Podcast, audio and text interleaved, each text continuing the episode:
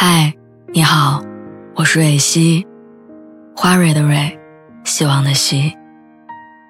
今天你还好吗？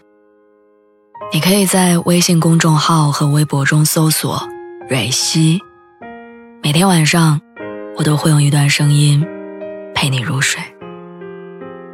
听完今天的故事，祝你晚安，做个好梦。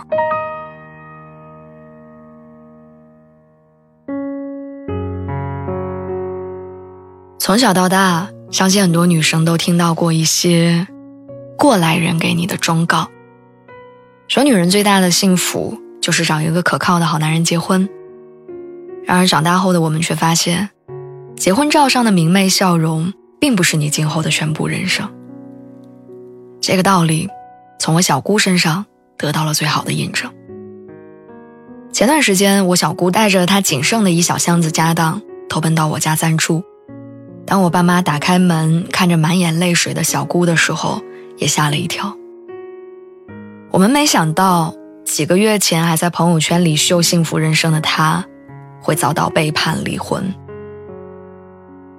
我爸说，小姑在他们那个年代是个回头率很高的美人儿。后来，我爷爷工友介绍了一位家庭条件不错的小干部，也就是我后来的小姑父。在我记忆里。从小，身边人就夸我小姑有福气，说小姑父是一个可依赖的好男人。包括我妈，她总是念叨着说：“你呀，长大了要找一个像你小姑父一样可靠的男人。”但后来的故事，我们都没想到。小姑离婚之后，完全失去了生活能力，没车没房没工作，不但争取不到孩子的抚养权，养活自己都是问题。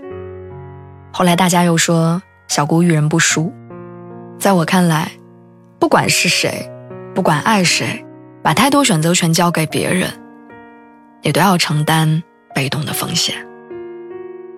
所以，与其等别人给我们撑伞，不如学会给自己打伞。刘敏涛曾经在演讲中说：“循规蹈矩的生活并没有给我带来预期的幸福。”反而让我在本该神采飞扬的大好年华过得卑微而沧桑。他从小家教森严，认真读书，中戏毕业之后遇到了爱情，随后就顺理成章的在家相夫教子。他的前半生在外人看来的确是正确的，但婚后过于依赖丈夫，变成了一个面目模糊的贤内助。面对丈夫的冷漠和常年的夜不归宿，她越来越被动。也自卑，直到她连买一个冰淇淋的钱都要伸手跟丈夫要的时候，她才醒悟，决定离婚，去找回自己的人生。当我们把所有希望都寄托在别人身上的时候，也意味着你的人生是被动的，是无法选择的，更是承受不了失望的。任何风险，都会将你打得措手不及。即便你做的再完美，也不能保证这一切永远不会变。就像张幼仪，在他们那个年代再完美不过的妻子，她谨小慎微，对丈夫言听计从，事事以丈夫意愿为先。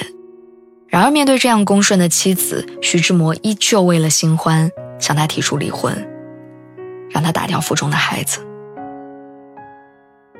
福无双至，祸不单行。即使她坚持生下孩子，也在三岁不幸夭折。正是这种极致的痛苦，才重塑了张幼仪开挂的后半生。她意识到这个世界上能够依赖的人只有自己。于是她去德国学习工作，拼命充实自己。回国之后定居上海，开了服装公司。她做的女装在当时的上海风靡一时。再后来，她被上海女子银行聘请。担任副总裁，摇身一变成了金融界的传奇人物。张幼仪的人生是从她决心离开徐志摩之后开始的，从一无所有到无所畏惧，她经历了无数。其实，不管是张幼仪、刘敏涛，还是我小姑，他们的故事都在告诉我们：不要把人生的选择权交给他人，无论你多爱他。多相信他。宫崎骏在《魔女宅急便》当中说：“在这个世界上，别太依赖任何人，因为当你在黑暗中挣扎的时候，连你的影子都会离开你。”最近很火的电视剧《我在他乡挺好的》，剧里有一句纪南家的独白，我很喜欢。安全感是什么？安全感应该是一种相信，相信自己有抵御任何风浪的能力，相信所谓的安全感，只有自己能给自己。